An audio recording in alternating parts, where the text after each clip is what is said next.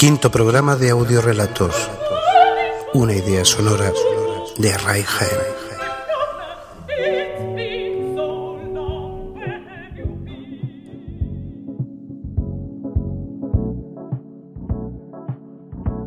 Relato de Fernando Gilipollas, de mi querido amigo, aún desconocido Fernando Gilipollas, y de su blog muy recomendable, diario de un completo gilipollas.blogspot.com.es.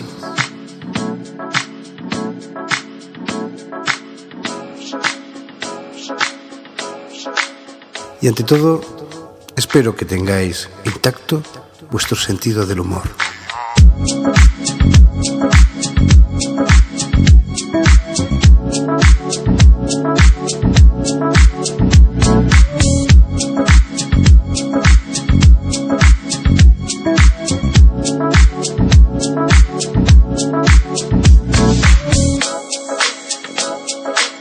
Tengo un amigo, en realidad un conocido, dado que mi asquerosa personalidad me aleja de cualquier amistad, que un tiempo atrás se apuntó a un taller de esos literarios donde se supone que les enseñan a hacer mejor algo que les enseñaron a hacer años atrás en la escuela, escribir.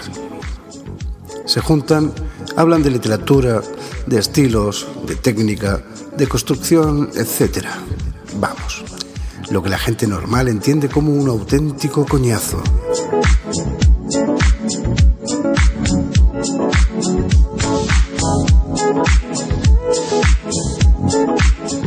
Lo más curioso es que en estos talleres, como en los de cocina, yoga o pintura, la mayoría de la gente que acude son féminas. Cosa, por otro lado, lógica. ¿Acaso se formó algún imperio cocinando cuscús, escribiendo poemas, pintando una acuarela en el parque o haciendo yoga en lo alto de la colina junto a los cañones? Pues no. Todas esas zarandajas inútiles son propias del sexo femenino si hubiese cursos para conseguir sexo fácil, decir piropos o rascarse el culo, estarían llenos de hombres. Pero no. Los hombres que se apuntan a esos cursos propios de mujeres o tienen la condición propia de las mujeres, o sea, que besan a otros hombres y los poemas les hacen llorar, o quieren ir a un curso lleno de mujeres para hacer yoga y llegar hasta la postura de flor de loto empotrada contra el colchón. Para follar, vamos. Curiosamente no creo que mi amigo, mi conocido, se haya apuntado para ninguna de esas cosas. Pero su señora esposa no opina lo mismo. Es más, a las compañeras del curso de literatura les llama las zorras literarias. Una vez al año, las zorras literarias hacen una escapada de fin de semana a la que va el conocido esposo de mi conocida. Duermen juntos, ríen juntos, beben juntos e imagino que se duchan juntos, porque un hombre con tantas mujeres ha de ser realmente un lerdo para pasar dos días encerrado en una casa rodeado de mujeres hablando de la prosa de Flaubert. Fornicar no es malo Incluso los cardiólogos lo recomiendan. Fornicar con otras personas que no sean la persona con la que debes fornicar tampoco es malo. Incluso los cardiólogos lo recomiendan siempre que tu señora esposa no te pille introduciendo tu segaz pluma en tintero ajeno. Lo cual me lleva a la inevitable pregunta, ¿debo apuntarme a un curso donde hayan zorras literarias? Supongo que sí pero haciendo gala de mi condición de gilipollas, creo que en vez de gastarme el dinero en un curso literario, lo voy a gastar en amor terrificado en el club El Conejito Feliz. El propósito es el mismo, el gasto también, pero al menos con mi solución me ahorro escuchar coñazos sobre Flaubert y su puta madre. Y coste que esto último ha sido una frase hecha. Desconozco si la madre de Flaubert también se dedicaba al amor tarificado.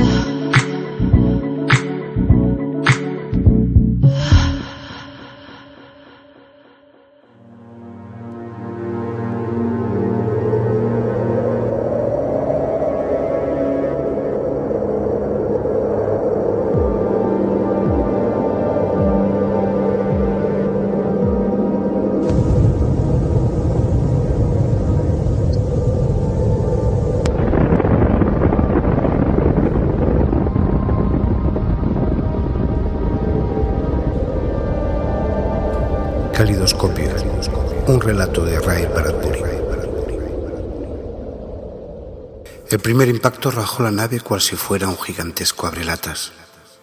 Los hombres fueron arrojados al espacio, retorciéndose como una docena de peces fulgurantes. Se diseminaron en un mar oscuro mientras la nave, convertida en un millón de fragmentos, proseguía su ruta, semejando un enjambre de meteoritos en busca de un sol perdido. Barclay, Barclay, ¿dónde estás?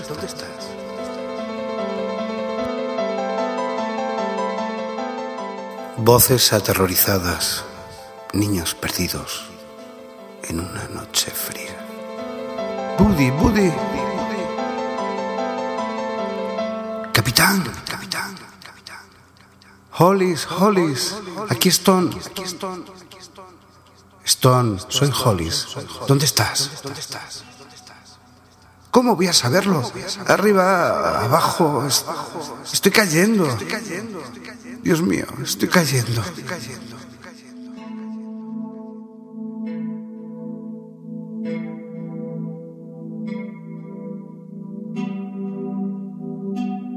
Caían, caían en la madurez de sus vidas como guijarros diminutos y plateados. Se diseminaban como piedras lanzadas por una catapulta monstruosa y ahora en vez de hombres eran solo voces. Voces de todos los tipos, incorpóreas y desapasionadas, con distintos tonos de terror y resignación.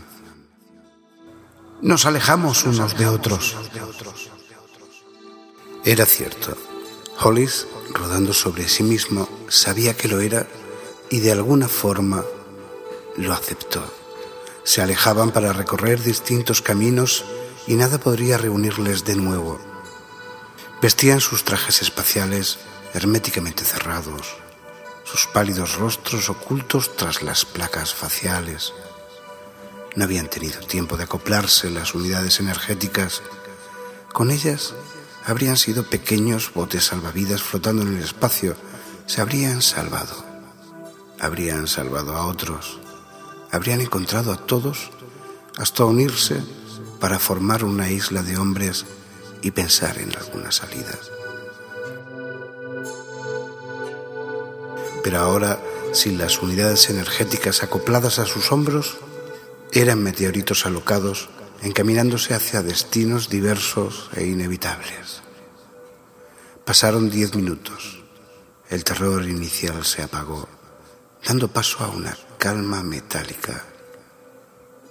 Sus voces extrañas empezaron a entrelazarse en el espacio, un telar inmenso y oscuro, cruzándose y volviéndose a cruzar hasta formar el tejido final.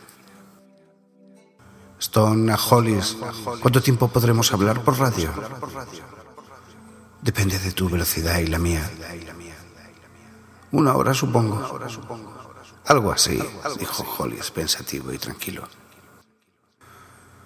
¿Qué sucedió? Preguntó Hollis al cabo de un minuto. El cohete estalló, eso es todo. Los cohetes estallan, ¿sabes? ¿Hacia dónde caes? Creo que me estrellaré en el sol. Yo y la Tierra, de vuelta a la madre Tierra a 15.000 kilómetros por hora, arderé como una cerilla. Hollis pensó en ello con una sorprendente serenidad. Le parecía estar separado de su cuerpo, viéndolo caer y caer en el espacio, con la misma tranquilidad con la que había visto caer los primeros copos de nieve de un invierno muy lejano. Los otros guardaban silencio. Pensaban en el destino que les había llevado a esto, a caer y caer sin poder hacer nada para evitarlo. Hasta el capitán callaba, porque no había orden o plan que pudiera arreglarlo todo. Oh, esto es interminable, interminable, interminable. No quiero morir, no quiero morir. Esto es interminable. ¿Quién habla? No lo sé. Creo que es Stimson. Stimson, eres tú. Esto es interminable. Y no me gusta. Dios mío, no me gusta nada. Stimson, aquí Hollis. Stimson, ¿me oyes? Una pausa. Seguían separándose unos de otros. Stimson. Sí, por fin. Stimson, tranquilízate. Todos tenemos el mismo problema. No quiero estar aquí. Me gustaría estar en cualquier otro sitio. Hay una posibilidad de que nos encuentren. Sí, sí, seguro. No creo en esto. No creo que esté sucediendo realmente. Es una pesadilla, dijo alguien. Cállate, ordenó Hollis. Ven y hazme callar, contestó la voz. Era Applegate. Se reía con toda tranquilidad, sin histeria. Ven y hazme callar. Por primera vez, Hollis sintió su impotencia. La cólera se adueñó de él porque en aquel momento deseaba más que ninguna otra cosa herir a Applegate. Había esperado muchos años para poder hacerlo. Y ahora era demasiado tarde. Applegate era únicamente una voz radiofónica. Y seguían cayendo y cayendo. Dos de los hombres se pusieron a gritar de repente, como si acabaran de descubrir el horror de su situación. Hollis vio uno de ellos en una pesadilla flotando muy cerca de él, chillando y chillando. ¡Basta! ¡Basta! El hombre estaba casi al alcance de su mano. Gritaba enloquecido. Nunca se callaría.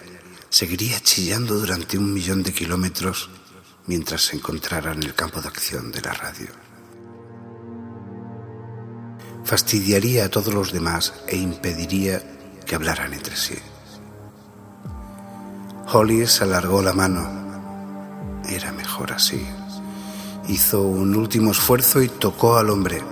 Se agarró a su tobillo y fue desplazando la mano hasta llegar a la cabeza. El hombre chilló y se retorció como si estuviera ahogándose. Sus gritos llenaron el universo.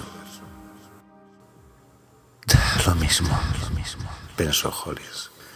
El sol, la tierra los meteoros lo matarán igualmente. ¿Por qué no ahora?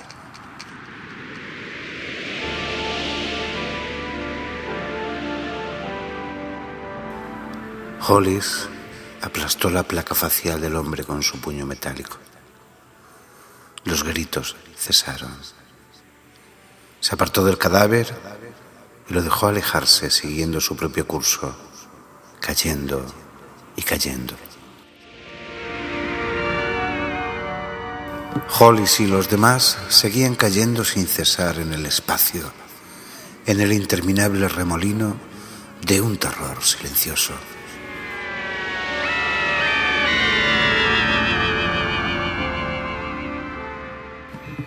Hollis, ¿sigues ahí? Hollis no contestó. Una oleada de calor inundó su rostro. Aquí Applegate otra vez.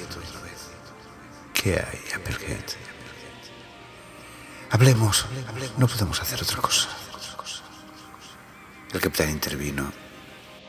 Ya es suficiente. Tenemos que encontrar una solución. Capitán, ¿por qué no se calla? ¿Qué? Ya me ha oído, capitán. No pretende imponerme su rango. Porque nos separan 15.000 kilómetros y no tenemos que engañarnos. Como dijo Stimson, la caída es interminable. Compórtese, Applegate. No quiero. Esto es un motil de uno solo. No tengo una maldita cosa que perder. Su nave era mala. Usted un mal capitán y espero que sea así. Cuando llegue al sol. Le ordeno que se calle. Adelante, vuelva a ordenarlo. Applegate sonrió a 15.000 kilómetros de distancia. El capitán no dijo nada más. ¿Dónde estábamos, Hollis? Ah, sí, ya recuerdo. También te odio a ti. Pero tú ya lo sabes. Hace mucho tiempo que lo sabes. Hollis, desesperado, cerró los puños. Quiero confesarte algo. Prosiguió Applegate. Algo que te hará feliz. Fui uno de los que votaron contra ti en la Rocket Company hace cinco años. Un meteorito surcó el espacio. Hollis miró hacia abajo y vio que no tenía mano izquierda. La sangre brotaba a chorros. De repente advirtió la falta de aire en su traje. El oxígeno que conservaba en los pulmones le permitió, sin embargo, hacer un nudo a la altura de su codo izquierdo apretando la juntura y cerrando el escape. La rapidez del suceso no le dio tiempo a sorprenderse. Ninguna cosa podía sorprenderle en aquel momento. Ya cerrado el boquete, el aire volvió a llenar el traje en un instante y la sangre, que había brotado con tanta facilidad, quedó comprimida cuando Hollis apretó aún más el nudo, hasta convertirlo en un torniquete.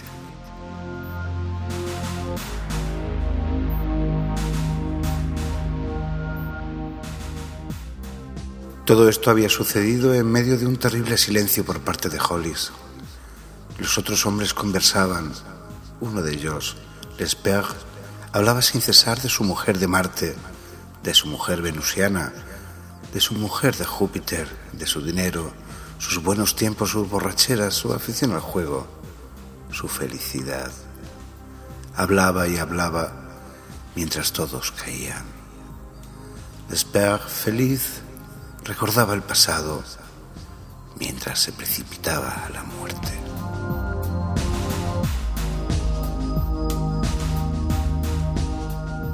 Todo era tan raro. Espacio, miles de kilómetros de espacio y voces vibrando en su centro. Ningún hombre al alcance de la vista. Solo las ondas de radio se agitaban tratando de emocionar a otros hombres.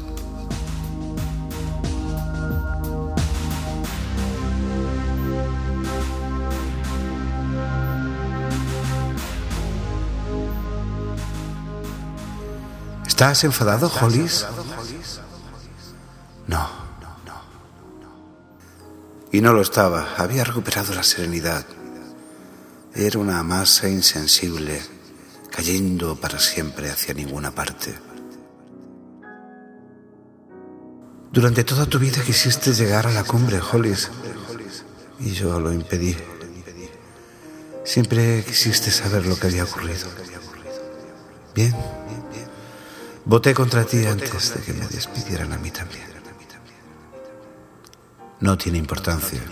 Y no la tenía. Todo había terminado. Cuando la vida llega a su fin, es como un intenso resplandor. Un instante en el que todos los prejuicios y pasiones se condensan e iluminan en el espacio antes de que se pueda decir una sola palabra. Hubo un día feliz y otro desdichado. Hubo un rostro perverso y otro bondadoso. El resplandor se apaga y se hace la oscuridad.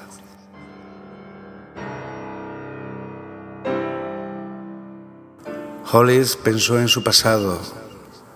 Al borde de la muerte, una sola cosa le atormentaba y por ella, únicamente por ella, deseaba seguir viviendo. ¿Sentirían lo mismo sus compañeros de agonía? ¿Tendrían aquella sensación de no haber vivido nunca? ¿Pensarían como él que la vida surge y muere antes de poder respirar una vez? ¿Les parecería a todos tan abrupta e imposible o solo a él, aquí, ahora, con escasas horas para meditar?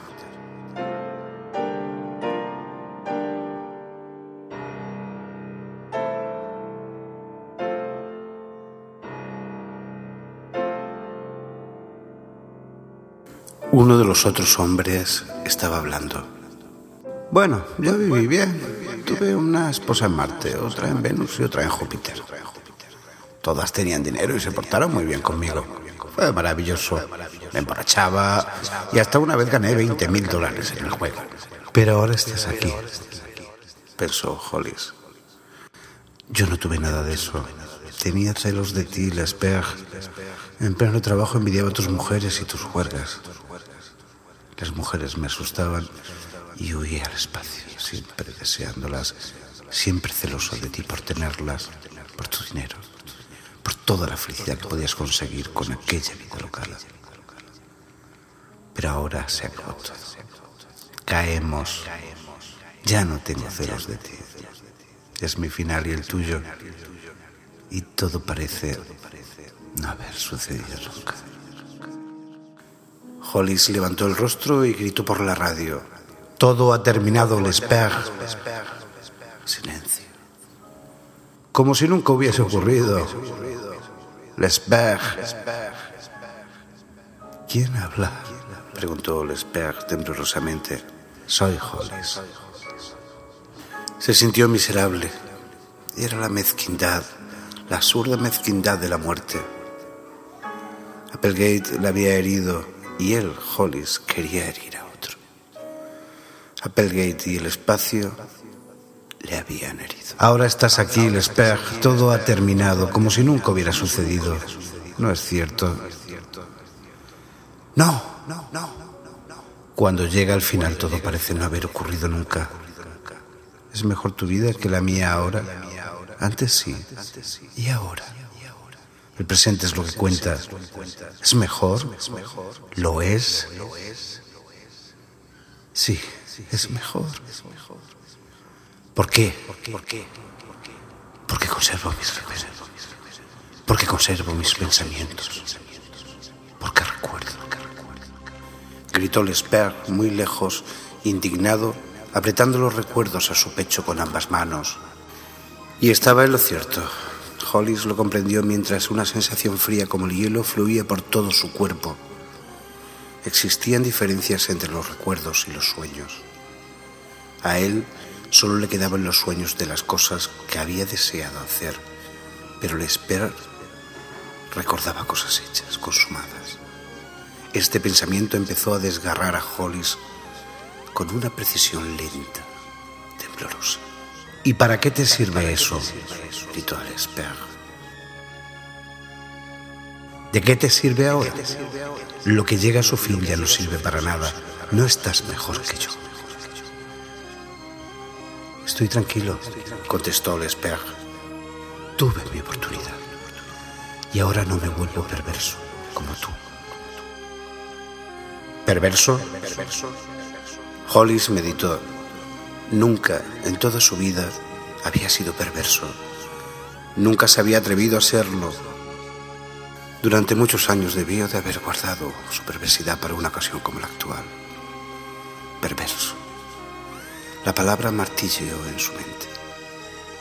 Se le saltaron las lágrimas y resbalaron por su cara. Cálmate, Hollis. Alguien había escuchado su voz sofocada. Era completamente ridículo. Tan solo unos momentos antes había estado aconsejando a otros, a. Había sentido coraje y creído que era auténtico. Pero ahora lo comprendía. No se trataba más que de conmoción y de la serenidad que puede acompañarla y ahora trataba de condensar toda una vida en emociones reprimidas en un intervalo de minutos. Sé lo que sientes, Hollis, dijo Lesper ya a 30.000 kilómetros de distancia, con una voz cada vez más apagada. No me has ofendido. Pero no somos iguales. Se preguntó un aturdido Hollis. Lesper y yo, aquí, ahora, si algo ha terminado ya está hecho. ¿Qué tiene de bueno entonces? Los dos moriremos de una forma o de otra. Pero Holly sabía que todo aquello era puro raciocinio Era como intentar explicar la diferencia entre un hombre vivo y un cadáver. Uno poseía una chispa, una aura, un elemento misterioso, y el otro no. Y lo mismo ocurría con Lesper y él. Lesper había vivido enteramente y ello le convertía ahora en un hombre diferente. Y él, Hollis, había estado muerto durante muchos años. Se acercaban a la muerte siguiendo distintos caminos y con toda probabilidad, si existieran varios tipos de muertes, la del Esper y la suya serían tan diferentes como la noche y el día. La cualidad de la muerte, como la de la vida, debe ser de una variedad infinita. Y si uno ya ha muerto una vez, ¿por qué preocuparse de morir para siempre, tal como estaba muriendo él ahora? Un momento después descubrió que su pie derecho había desaparecido. Estuvo a punto de reír. El aire por segunda vez había escapado de su traje, se inclinó rápidamente y vio salir la sangre. El meteorito había cortado la carne y el traje hasta el tobillo. Oh, la muerte en el espacio era humorística. Te despedaza poco a poco, cual tétrico invisible carnicero.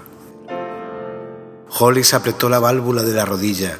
Sentía dolor y mareo. Luchó por no perder la conciencia. Apretó más la válvula y contuvo la sangre, conservando el aire que le quedaba. Se enderezó y prosiguió su caída. No podía hacer más. ¿Hollis? Hollis respondió cansinamente, harto de aguantar la muerte. Aquí Applegate de nuevo, dijo la voz. Sí. He estado pensando y escuchándote. Esto no va bien. Nos convierte en perversos. Es una forma de morir muy mala. Nos saca toda la maldad que llevamos dentro. Hollis. Hollis, ¿me escuchas? Sí. Te mentí hace un momento. Te mentí. No voté contra ti. No sé por qué lo dije. Creo que deseaba hacerte. Parecías el más indicado. Siempre nos hemos peleado, Hollis. Creo que me estoy haciendo viejo de repente, arrepintiéndome. Cuando oí que eras tú un perverso, me avergoncé. Es igual. Quiero que sepas que yo también fui un idiota. No hay ni pizca de verdad en todo lo que dije. Y vete al infierno. Hollis sintió que su corazón volvía a latir. Había estado parado durante cinco minutos. Ahora todos sus miembros recuperaron el calor. La conmoción había terminado y los sucesivos ataques de cólera, terror y soledad iban disipándose. Era un hombre recién salido de una ducha fría matutina, listo para desayunar y enfrentarse a un nuevo día. Gracias, Applegate. No hay de qué. Y anímate, oh. ¿Dónde está Stimson? ¿Cómo se encuentra? ¿Stimson? Todos escuchaban atentamente. Debe de haber muerto. No lo creo. Stimson. Volvieron a escuchar. Y oyeron una respiración dificultosa, lejana. Es él, he escuchado. Stimson. Nadie respondió. Solo podían oír una respiración lenta y bronca. No contestará. Ha perdido el conocimiento. Dios le ayude. Es él. Escuchad. Una respiración apenas audible. El silencio. Está encerrado como una almeja, encerrado en sí mismo, haciendo como una perla. Considerad así, todo tiene su poesía. Él es más feliz que nosotros. Stimson flotaba en la lejanía. Todos lo escucharon. ¡Eh! dijo Stone. ¿Qué? Hollis había contestado con toda su fuerza. Stone, más que ningún otro, era un buen amigo. Estoy entre un enjambre de meteoritos, pequeños asteroides. ¿Meteoritos? Creo que es el grupo de Mirmidón que se desplaza entre Marte y la Tierra y tarda 100 años en recorrer su órbita. Me encuentro justo en el medio. Es como un calidoscopio gigante. Hay colores, formas y tamaños de todos los tipos. Dios mío, qué hermoso es todo esto. Silencio.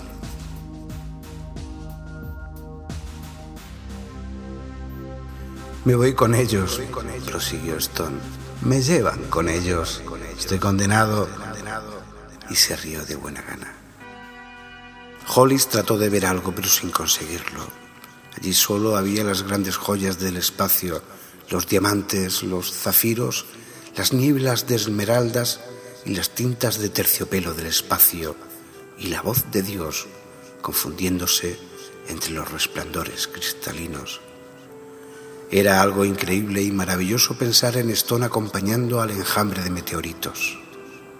Iría más allá de Marte y volvería a la Tierra cada cinco años. Entraría y saldría de las órbitas de los planetas durante los siguientes miles y miles de años.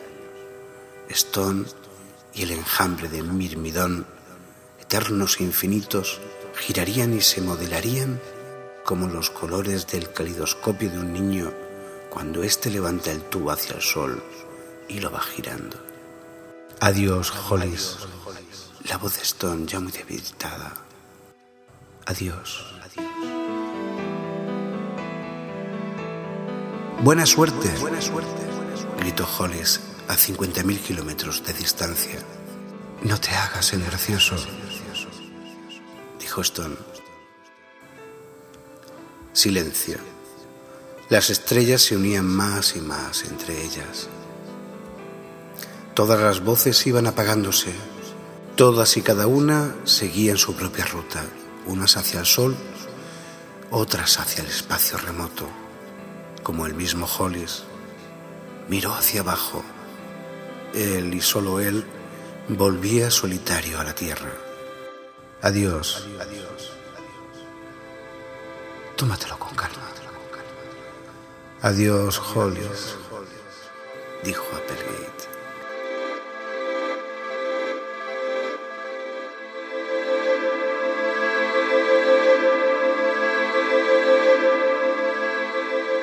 Adioses innumerables, despedidas breves.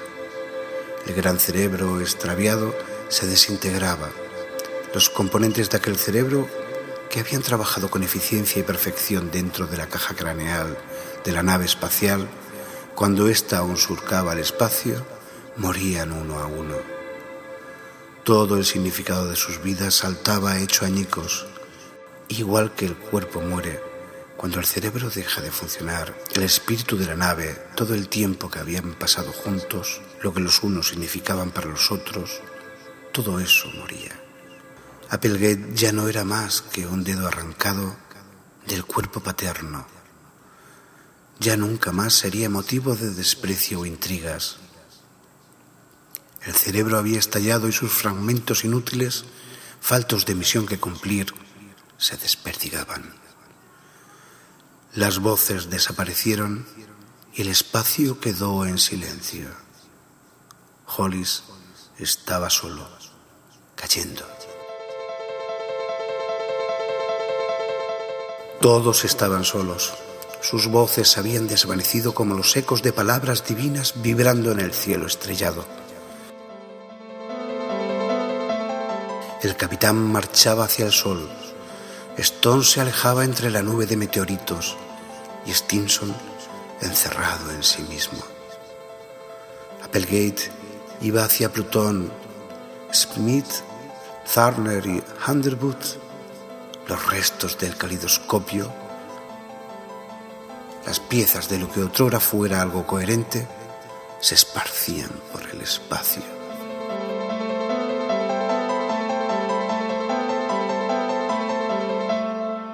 ¿Y yo? Pensó Hollis. ¿Qué puedo hacer? ¿Puedo hacer algo para compensar una vida terrible y vacía? Si pudiera hacer algo para reparar la mezquindad de todos estos años, el absurdo del que ni siquiera me daba cuenta. Pero no hay nadie aquí. Estoy solo. ¿Cómo hacer algo que valga la pena cuando se está solo? Es imposible. Mañana por la noche me estrellaré contra la atmósfera de la Tierra. Arderé mis cenizas se esparcirán por todos los continentes. Seré útil. Solo un poco. Pero las cenizas son cenizas y se mezclarán con la tierra. Caía rápidamente, como una bala, como un guijarro, como una pesa metálica. Sereno, ni triste ni feliz. Lo único que deseaba cuando todos los demás se habían ido era hacer algo válido, algo que solo él sabría. Cuando entre en la atmósfera arderé como un meteoro. Me pregunto si alguien me verá. Dijo en voz alta.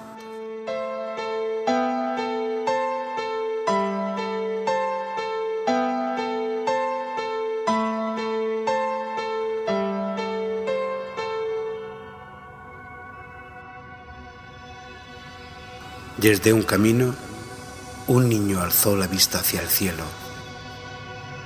Mira, mamá, mira, gritó.